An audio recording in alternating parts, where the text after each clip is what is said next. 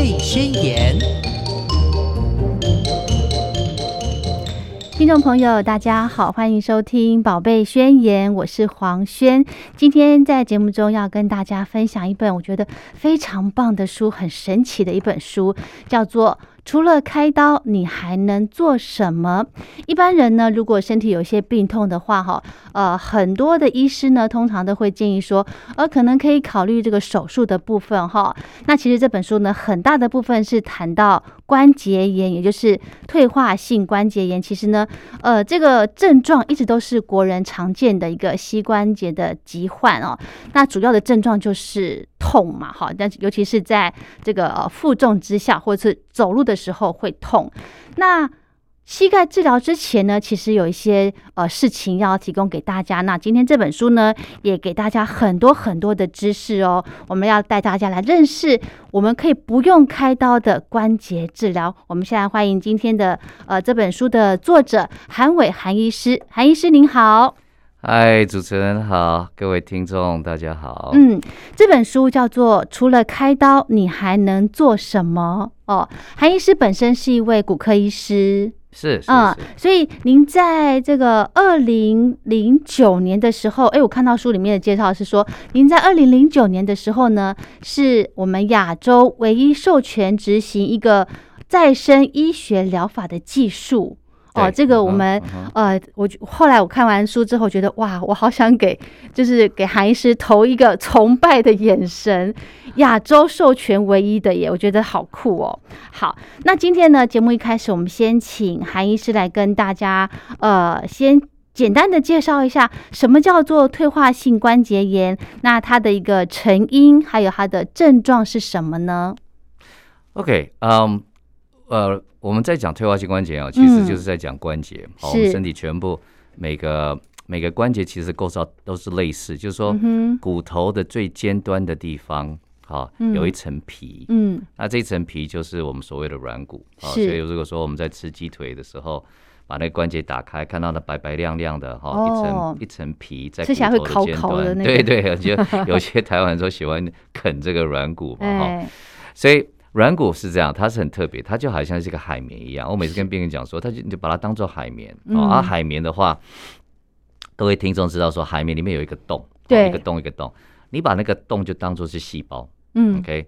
所以细胞旁边的这个软软的海绵组织，嗯，就是所谓的软骨。软骨，那软骨跟海绵很类似，就是说软骨本身它能够吸水，嗯，OK。所以你如果压下去软骨，水就被挤出来，嗯，然后放松掉。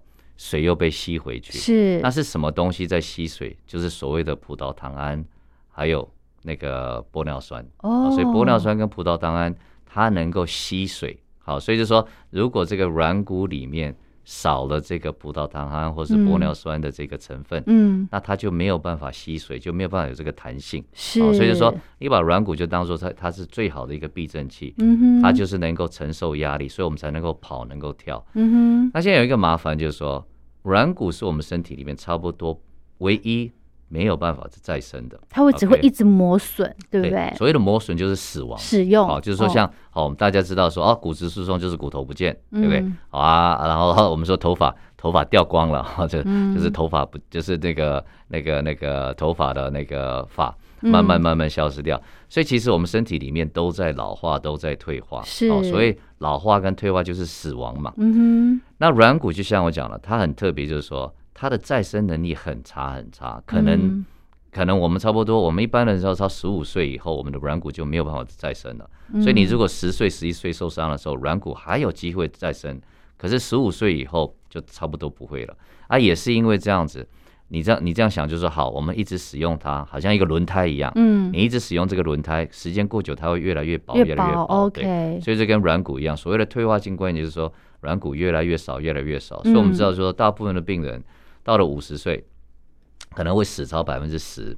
好，就是就就是跟一般老化，我们人就是在老化，人就是会死亡。是。那然后到了七十岁，可能死了百分之三十。嗯好，然后到八九十岁的时候，可能就死了七八十。嗯哼。那你。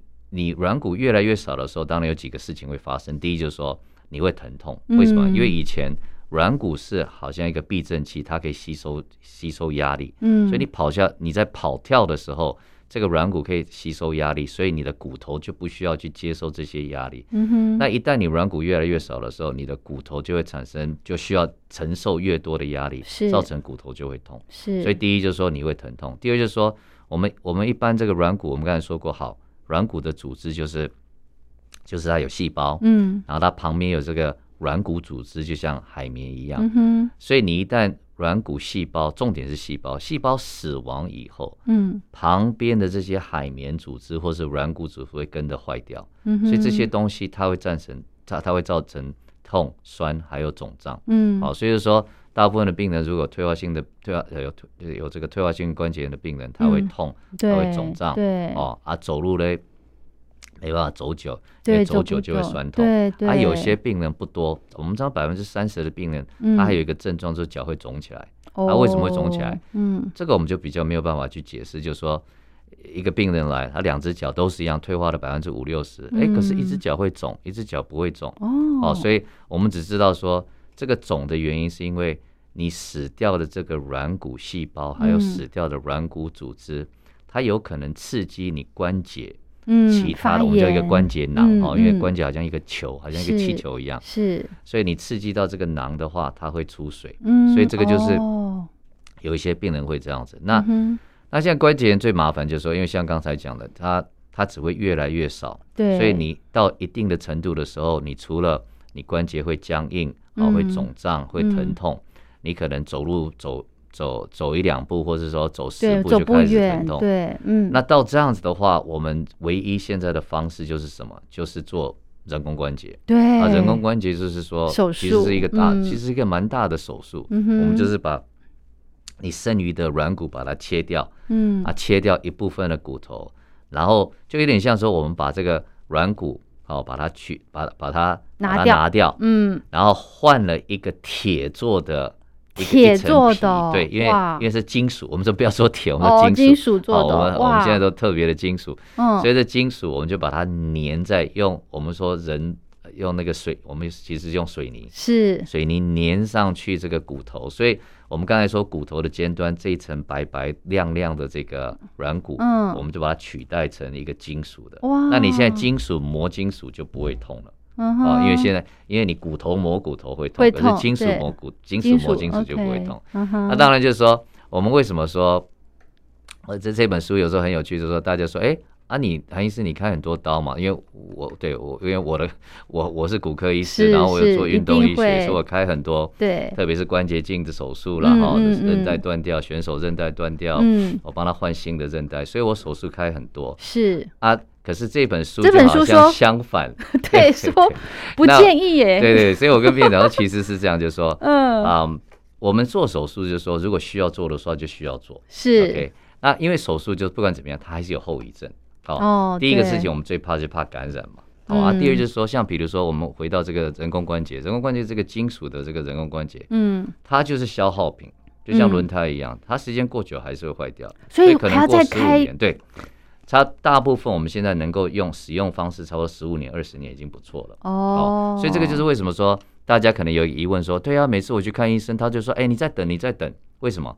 因为就是说，既然人工关节只能用十五年或最多二十年的话，嗯那你如果说六十岁就开了，嗯，好，就就开人工关节，你有可能七十五岁、八十岁可能要再又开第二次，。好，对，啊，这个我刚才说坏掉的可能性就是这个人工关节使用过久会磨坏掉。是啊，第二，我们是用水泥粘上去，好，我们说是人工水泥，嗯哼，我们人工水嗯泥粘上去你的骨头，嗯把这个金属这一片固定起来，这一片固定起来。对，那这个金这个人工水泥也是会有一天会裂开嘛？是，哦啊，所以裂开以后，你的骨你的骨头就会移动。啊，你使用的时候，你会磨到你的骨头，你就会痛又。痛了，所以我们只好再换一次手术，嗯再做一次手术。嗯所以变成说，你第二次手术的话，当然你的感染的机会会比较大，因为怎么样？你光时间方面，我们我们开人工关节可能第一次开的手术可能是要四十五分钟，五一个小时。嗯，可是你第二次手术了，第一你要把这个坏掉旧的金属人工关节把它拿掉，对，拿掉以后，你再换一个新的进去，所以嗯光时间上就比较久。时，间越久的话，感染的机会就越大。嗯而且因为第二次手术的时候，你的骨头也越来越少，你哦关节也越来越僵硬，嗯你的年纪也越来越大，对对所以你的失败率会比较高。所以这个是为什么医生都会跟你讲说啊，不然我们就等等到七十岁啊，为什么等到七十岁？希望就是说能用二十年到九十岁的时候，那个时候可能你的。你你活动方面也不一定需要那么多了，也不一定要再去换。如果再坏掉的话，也不一定再换。嗯，难怪很多老人家哦，身边很多老人家都会选择手术来换这个人工关节，就是这个原因，它可以用最起码十年，对不对？对对，最少我们我们说现在以现在的科技的话，十五年、二十年都可以。哇，对对。可是总是有那些失败的哈，因为我每次跟别人说，哎。失败率好了，一千个里面有一个啊，感染也是一千个有一个。可是就说你如果是那个感染了，或你是失败了，你是百分之百了，你不是千分之一了哈。所以我才说，这个就是为什么说我们说能够尽量不要开刀，不要做这个侵入性的治疗，是还是比较好。真的哈，所以我们今天韩医师带来好消息，就是如果您的关节有问题的话，真的可以不用开刀哎。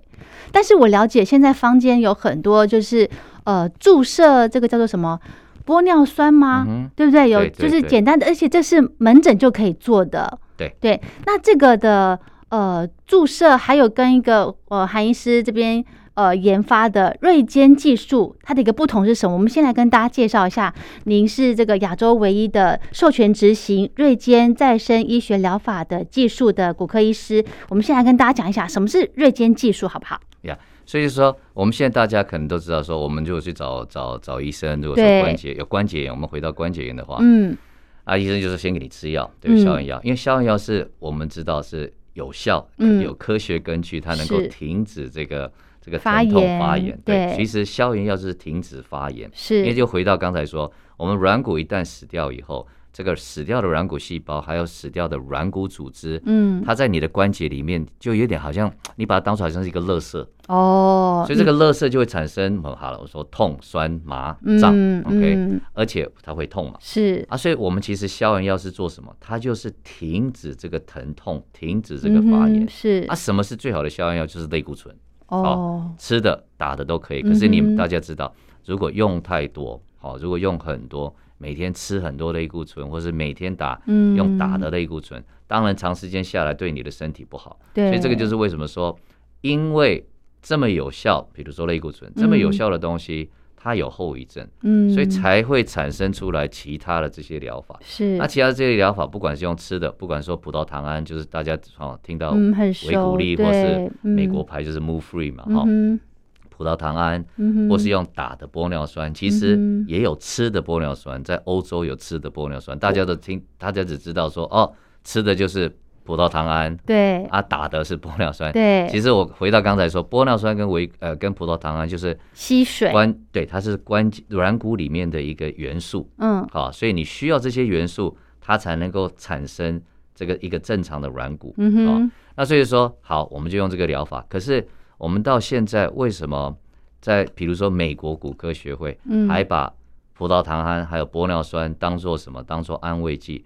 是因为我们到现在还没有看到一个科学跟证据，证呃科学根据说它真的有一个效果啊。所谓安慰剂就是说，好，嗯，十个人好，我们说我们都用打玻尿酸好了，十个人打玻尿酸，三个回来说，哎，韩医师，我的膝盖觉得蛮不错的。嗯。另外十个打水，就纯粹打水而已，也是三个回来。好，所以说我们在科学上面没有办法证明说，不知道说。到底它的功能在哪里？唯一我们能够讲的，就是说，很有可能就是说，你把玻尿酸，或者你用吃的葡萄糖胺，哈，我们说维鼓励，你吃到 吃下去以后，嗯，玻尿酸在你关节里面，它有一个吸水作用，是，所以有没有可能就是说，它会增加你关节的液体啊？因为你有液体，就比较润滑一点，是这样子来的。OK，而且大家知道，就是说，玻尿酸大家可能不知道，玻尿酸的话，在关节里面是一个礼拜就不见了。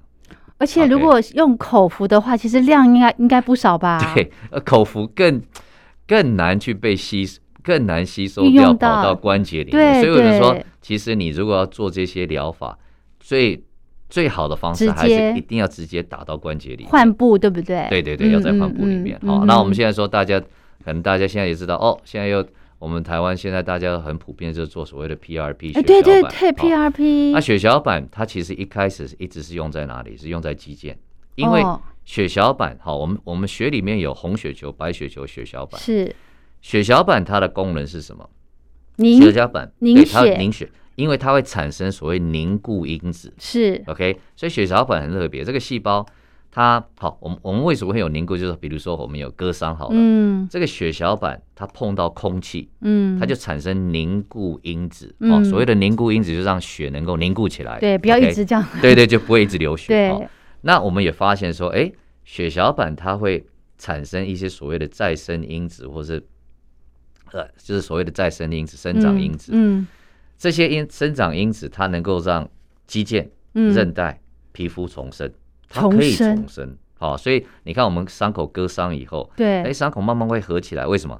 就是因为哦。血小板，第一，它停止停止呃停止流血，对，凝固起来；第二，它会产生这些所谓的生生长长因子，啊，生长哦，因子就会让皮肤细胞再生，嗯，啊，皮肤细胞再生，皮肤细胞再生越多的时候，它就会产生更多的皮肤，哎，你的皮肤就合起来了，好啊，所以所以血小板也会让肌肉肌腱再生，所以其实在美哦国那时候三四十年前，是。这个东西被炒起来，是因为 Tiger Wood，好，大家可能知道那个 Tiger 打高尔夫球 Tiger，，嗯，他当初他在用禁药，可是他跟大家讲说他的他的网球肘是因为打 PRP 好了，所以这个东西在美国马上就变成是一个大家都一个一个关注了，对一个？magic magic pill，结果后来才知道说没有，他其实打生长 生长生长荷尔蒙嘛，所以才会那么壮，哦。然后打球打的那么厉害。啊，所以说啊，所以那时候美国就开始把这个用在肌腱肌肉上面，可是就是说，因为这成功率不是那么高了。嗯哼，虽然说我虽然说血小板本身它能够产生出来这些再生因子、生长因子，嗯，可是因为产生的不够多，嗯哼，所以或者或者血小板本身啊、它一定要够健康、嗯。哦，然后你使用的地方要对，要各种因素，所以就是因为这样子，它一直没有办法，所以美国的呃肩膀，好、我们有一个肩膀肩膀手肘学会嗯。啊，运动医学学会，嗯，有很多的这些报告出来，就说啊，它可能它连对肌腱、对韧带的效果都不是很好。嗯那可是是因为这几年，这这差不多这十年来，大家开始说，哇哦，那如果这个血小板啊、呃有这些生长因子，我们是不是用在用在那个退化性关节炎身身上？嗯，所以现在也有也现在也是一样，有一些论文出来就说好，完全没效。对，我们现在回到退化性关节炎，嗯哦，另外说哎有效，可是有效的话，他们现在的解释是什么？就是说这些使用呃血呃血小板来做退化性关节炎的治疗，对，他说我要他们现在的解释就是说。血小板本身所产生的这些生长因子能够嗯减少发炎、减少疼痛，可是重点在哪里？就是说，你还是没有办法停止死亡，或是让它再生。所以血小板本身没有办法再生或者停止死亡的功能。嗯哦，哼那那这个就是，我们就回到说，好，那现在怎么办？就是说，OK，我们一直一直现在的问题就是出在说，好，你既然没有办法呃停止死亡，也没有办法再生，那那他就只能短暂的、短暂的止痛吧？对不对对，所以这个就是为什么说有时候病人跟我讲说，哎，有时候他问我说，哎，如果说维骨力的葡萄糖胺、呃葡萄糖胺、玻尿酸这么有效的话，为什么我们嗯现在每年的人工关节还是一样多？是这是一个很简单的哦问题嘛。对如果说你啊你这个葡萄糖已经用了四十年了，四五十年了，嗯。啊，是对了，四十年，嗯，为什么台湾的人工关节没有减少？代表说哦它可能没有再生它的，成效可能要它也没有嗯停止死亡。是你如果停止死亡，你的人工关节就会减少。嗯，你再生的话，搞不好就差不多已经没有人工关节，不会再换？了，对对对。对，好，那就是说，嗯。那所以我们就回到说，这个锐间这个技术很特别，就是说，是。当初我是二零零一年回来台湾嘛，嗯。啊，因为我是一个美国骨科骨科医疗器材关节镜医疗器材的一个顾问，所以我回来台湾的时候，他们就是邀请我继续在台湾做他们亚洲的顾问。嗯。啊，那时候他就介绍我认识这个德国的这个发明这个锐间疗法的技术的一个医生，我们 Peter Peter Wheeling，我们就叫 Peter 好了。嗯哼。那所以我就 Peter 那时候 Peter 就跟他们合作啊、嗯啊，他们说希望找一个医生能够能够在台湾帮他们做亚洲第一个人体实验啊、那啊，当然我是从美国回来，我美国一我美国执照美国教授，所以他们就说哦，那那当然就请我帮他们做、嗯。啊，我我是这样子才接触到瑞坚。是。好啊，我就做台湾第一个那亚洲做亚洲第一个人体人体人体的这个研究，所以所以说可能这方面。呃，我的经验是从二零零一年就开始，哦，后来是二零零九年的时候，就是有有有一些一些故事小故事，到最后就是这个 Peter 他决定就是说正式授权，对不对？比如说正式就说 就说他觉得说那就是跟我合作就好了，那就因为他们在他在欧洲也是这样子，就是说很多人就从欧洲全呃不同地方飞去找他，哦。啊，美国的美国虽然在美国我们也有这个这个疗法，可是很多人还是说他他希望能够找这个发明发明这个技术的，当然，所以他这样觉得看一看，他觉得说，哎，那其实台湾是一个很好的地点，因为台湾是日本也可以飞飞来这边，然后然后新加坡对，所以刚好在中间地方，所以所以他后来也看一看说，哈，那为了，可是我觉得他这样做也是为了这个。这个控管品质的问题，就是说，我们在台湾，他就设立他的，就后来就决定说，在台湾设立他的实验室，因为他这个 SOP 很严格，所以变了之后就授权，也也就是变成呀，就是授权给我，让我使用这个疗法，所以现在就是整个亚洲的病人都飞来这边，是。哈，所以啊很有趣，我很多其实有时候病人跟我开玩笑说，哎，你怎么有那么多蒙古的病人？我其实很多蒙古病人是因为那时候。蒙古他们也因为我我我长期帮那个蒙古的那个奥运啊奥运选手奥运他们的奥会在帮忙他们的选手治疗他们选手，所以那时候呃应该十几年前，嗯就是北京北京奥运那一次，嗯，他们那次就是比赛前四个月，是送了差不多十十几个选手来台湾。啊，请我帮他们处理，就是做复健啊，开刀。是啊，那时候有三个需要开刀，可是我说我们开完刀，你你赶不上比赛，所以我们就透过复健，透过透过我们的训练啊，好，然后啊，然后不错啊。后来后来去比赛的，他们那时候很高兴，因为他们第一次拿到两个金一个银哦，啊，所以摔跤一个金，拳击一个金，嗯，然后。啊，拳击一个赢，就是那些选手就是来台湾，我们帮他处理，然后帮他复健，所以至少他们都很高兴。啊，他们是开完刀，赢完以后才回来台湾开刀的。是哦，所以就说，所以说，所以因为这个关系，我跟蒙古那边，好，所以像蒙古的那个乌兰巴托市长的妈妈，嗯，也是来台湾接受这个瑞健疗法，所以，所以蛮多病人是从。蒙古来，所以有时候病人开玩笑说：“哎，你是蒙古大夫。” 啊，我才知道说哦，台湾在讲蒙古大夫是是这个意思。大哥，我说我真的有很多蒙古大蒙古病。OK，好。其实瑞坚的这个技术哈，跟 PRP 一样，它都是注射，对对？我看书里面看到的。对，所以这个我我回来讲这个东西，就是说瑞坚很特别，就是说当初在二零零一年我接触，二零零二年接触到这个东西的时候，嗯，这个。他们也觉得，我说这美国的这个全世界最大的关节镜公司，他就说，哎，这很特别技术，因为从来没有一个人是能够使用你自己的白血球。OK，所以我们这技术是这样子，我们是白血球，对，是白血球，血小板。对对，所以现在大家大家大家大家都知道说，哦，抗体抗体，白血球很重要，因为怎么样，它要杀细菌，它要杀病毒，对不对？它要保护你，你你你生病的时候，你需要白血球，所以其实白血球是一个很重要的细胞。嗯哼。那这个白血球，哦，他这个德国医生就很厉害，他就是他做透过他的研究，他发现说，我们身体里边啊很奥妙，就是说白血球它会产生不同的蛋白。哦，我们刚才说，刚才说那个抗体，抗体就是一种蛋白。哦，另外呢，它会产生一个叫另外一种呃蛋白，叫做细胞激素。嗯哼，OK，那这个细胞激素有好的有坏的。嗯哼，那他发现说，这个细胞激素里边有一个特别有一个。叫做白血球间质。哦，它是一个家族，它有白血球间族一、二、四、十，很很多不同的。嗯，那他发现说，哎，其中有一个就是白血球间质一，它有一个工作，嗯，就是要去破坏，要要去淘汰你的细胞。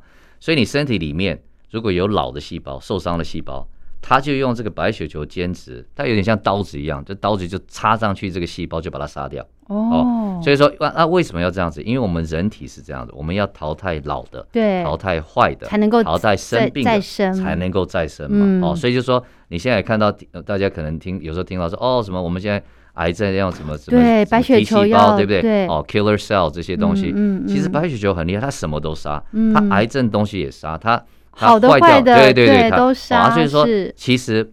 这是一个正常的机机制，就是说，我们透过这个白血球间质一，嗯，它去淘汰掉老的细胞，是哦，那淘汰老的话很好啊，新的就长回来，嗯。可是现在有一个大问题，就是说，在关节里面，一旦你淘汰软骨细胞，我们刚才说过，软骨很不会重，不会重生，对。所以你本来有一百颗细胞，你现在被淘汰掉十颗，哇，你就越来越少，对。啊你细胞减少以后，记得细胞是要负责。它旁边的这个软骨组织，嗯，所以我们刚才说越来越薄是什么意思？就是说你现在死了十颗细胞，百分之十的细胞，嗯，它旁边本来的这些海绵组织也会怎么样？会跟着烂掉。哦，因为你没有这个细胞去维持它，对对对，你这个细胞你一定要去维持旁边的这个软海绵。我们刚才说海绵组织，对，你没有维持这个海绵组织的话。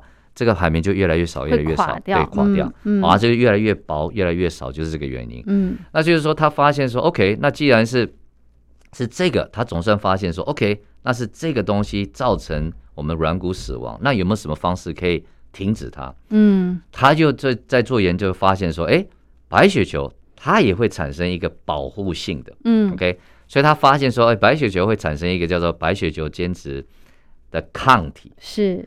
所以这个抗体就好像说，我们简单的讲说，好像它就是另外一个蛋白，然后它就粘上去你的细胞，好像穿一个保保护膜起来，好像穿一个防弹衣，哦，穿一个铁甲，好像好把细胞穿一个铁甲上去。嗯，所以你这个破坏性的白血球间质，这个刀子就没有办法插，没有办法杀掉这个细胞。嗯哼，所以他就发现说，哎，白血球也会这样做，可是呢，很少。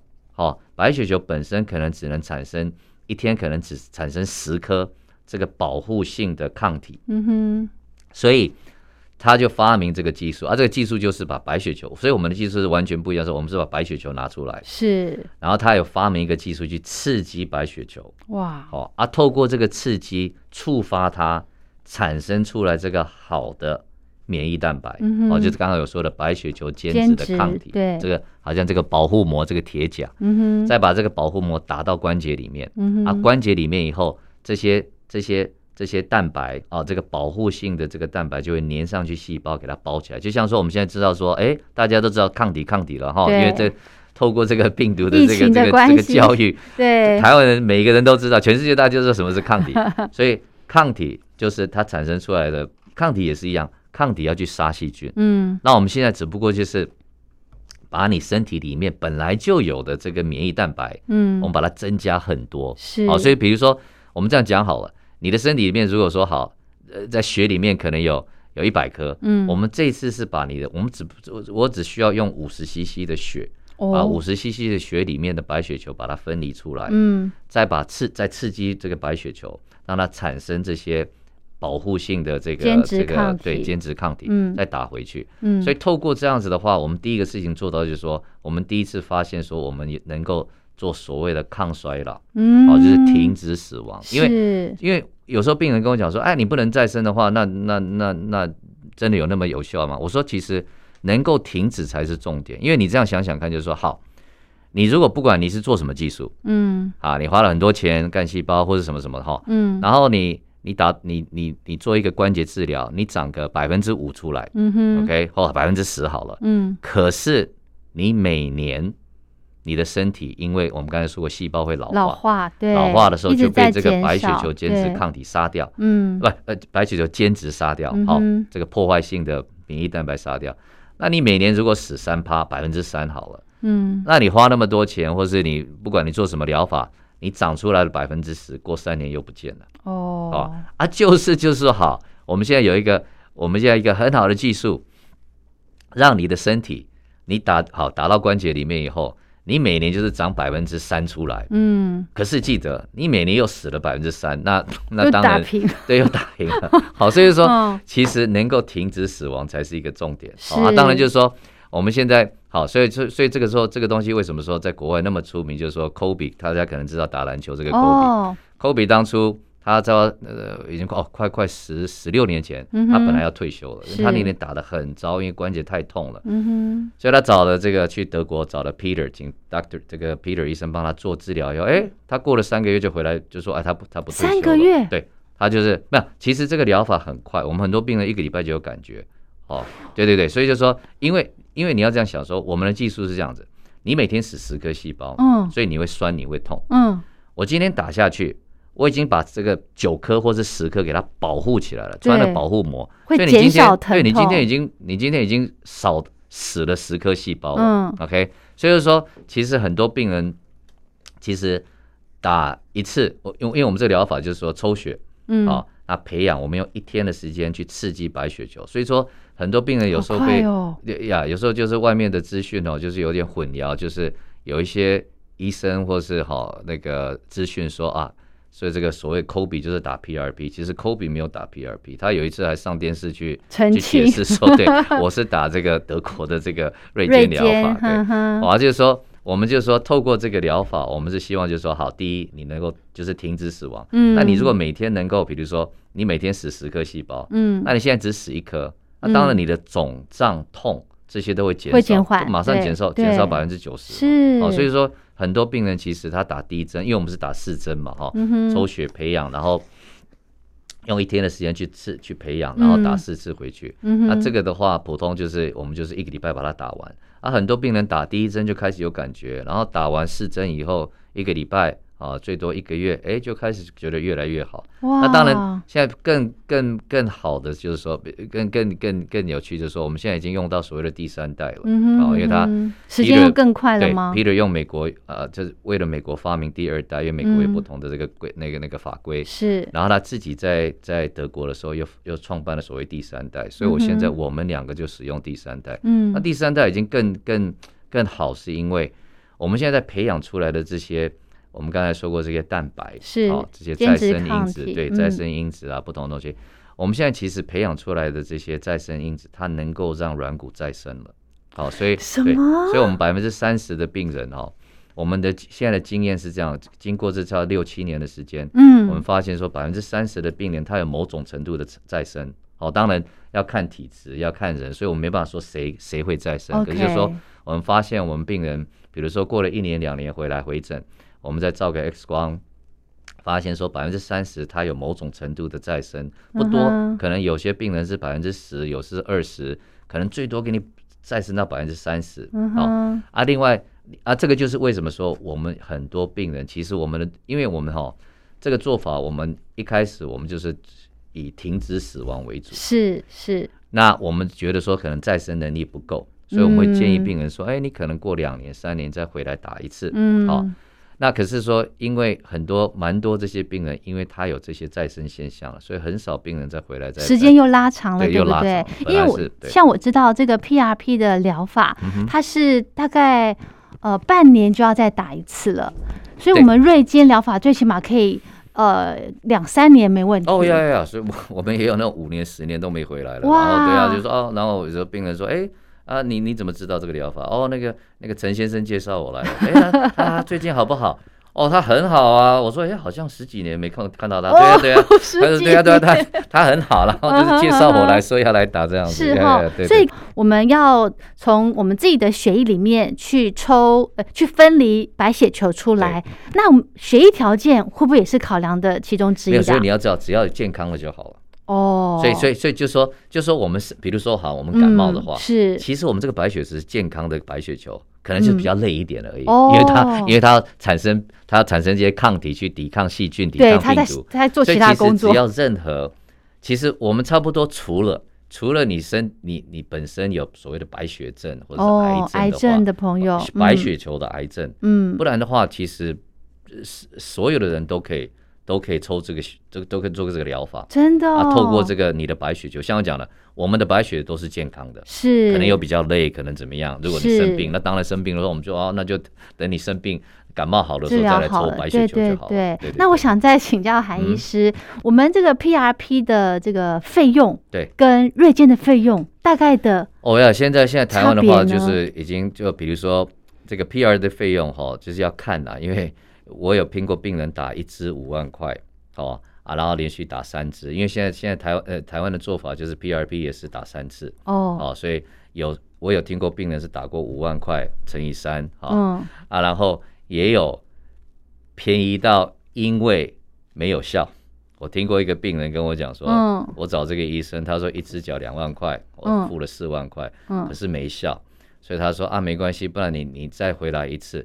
我两万，我我一万五给你打两支 啊？怎么会这样？所以，因为我刚才讲的说，血小板这个技术就是这样的，我们是把血抽出来，嗯，放在分离机是，然后分离机十分钟以后，这个分离机把白血球、血小板跟红血球分开，嗯，所以你剩下来就是血小板，对，再把这个血小板打回去，嗯哼，啊，所以说。其实这个步骤是蛮简单的一个步骤，是啊啊，可能就是因为这样子，其实费用上面也是也是有蛮大的这个哦落差落差，对对对，好啊啊，所以跟我们不一样，就是说我们我们的费用其实其实它的费用其实是最最呃最主要是因为我们要培养。OK，所以我们是把白血球拿出来，然后有特特别的这些技术去刺激白血球。我们没有改变白血球，因为记得白血球本来就会产生这些再生因子，还有刚才说的这个白血球，只是我们让它更多，对不对？就所以我说有时候我我有时候跟病人讲说啊，其实你就这样想，比较简单的想法就是。说好。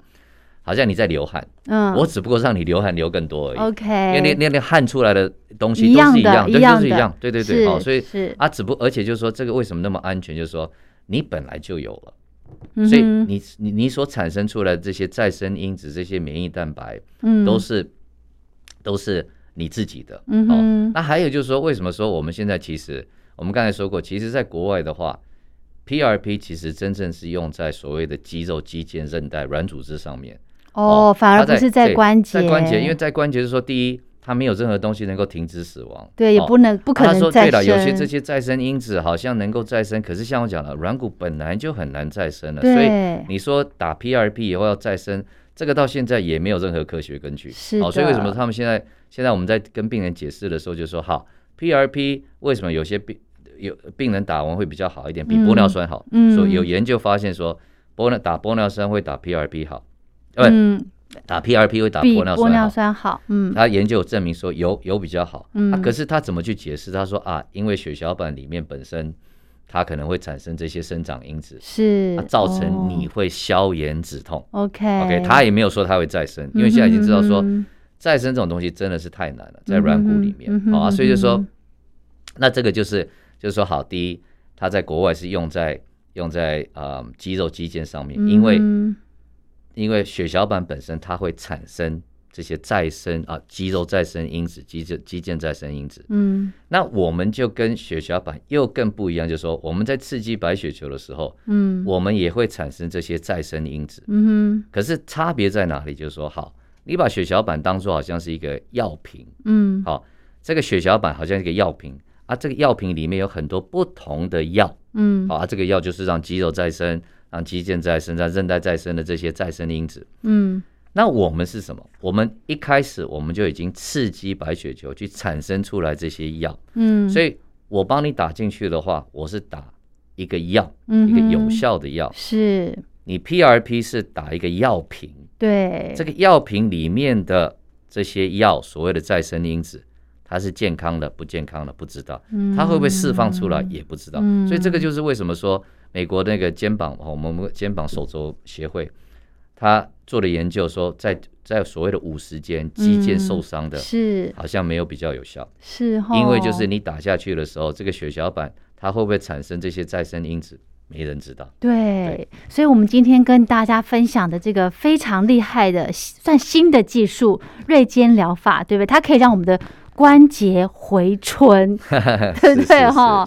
其实呢，书里面介绍了好多好多，呃，如果关节上面的有一些问题，像是呃新手爸妈的这个妈妈手，或者是这个呃网球肘，或者是我们呃年长一点的长辈呢，呃会发生的一些关节上面，甚至是像刚刚医师提到的五十肩的部分，书里面都有很多很详细的一个介绍哦，还有它的一个治疗方式，甚至呢，呃，我们平常在这个。呃，日常生活当中也可以透过一些简单的保养关节的运动哦，我们书里面都有非常详细的说明，还甚至还有附这个 Q R code 的影片，对不对？哈，对对。好，那其实这本书呢，我真的觉得大家可以哦把它带回家哦。带在身边，就是其实从小从长辈到小小孩，其实这本书里面都很很适用的，很多方法都很适用的哈。好，那再跟大家说一下，韩医师的这本书叫做《除了开刀，你还能做什么》，是由活泉书坊所出版的。那我们的作者韩伟韩医师在书里面呢，有很多详细的解答哦，甚至是迷思的部分哦。其实哈，呃，保养真的要趁早。其实有任何的疑问的话呢，要来呃寻求专业医师的一个诊查。然后提醒大家，真的不要拖延到，以免恶化哈。现在因为疫情的关系，大家都会觉得说，哎，身体健康才能够到处的游山玩水嘛哈。那呃，如果又可以在身体有病痛的时候呢，可以找到一位有耐心的医师，然后又对的医师呢，真的是非常的重要。那我们今天跟大家分享的这本书的一个作者韩伟韩医师，诶，韩医师就是有耐心又 nice 的医师哦。好，那我们今天因为节目时间关系，我们就暂时先跟韩医师聊到这喽。谢谢韩医师，谢谢主持人，然后谢谢各位听众。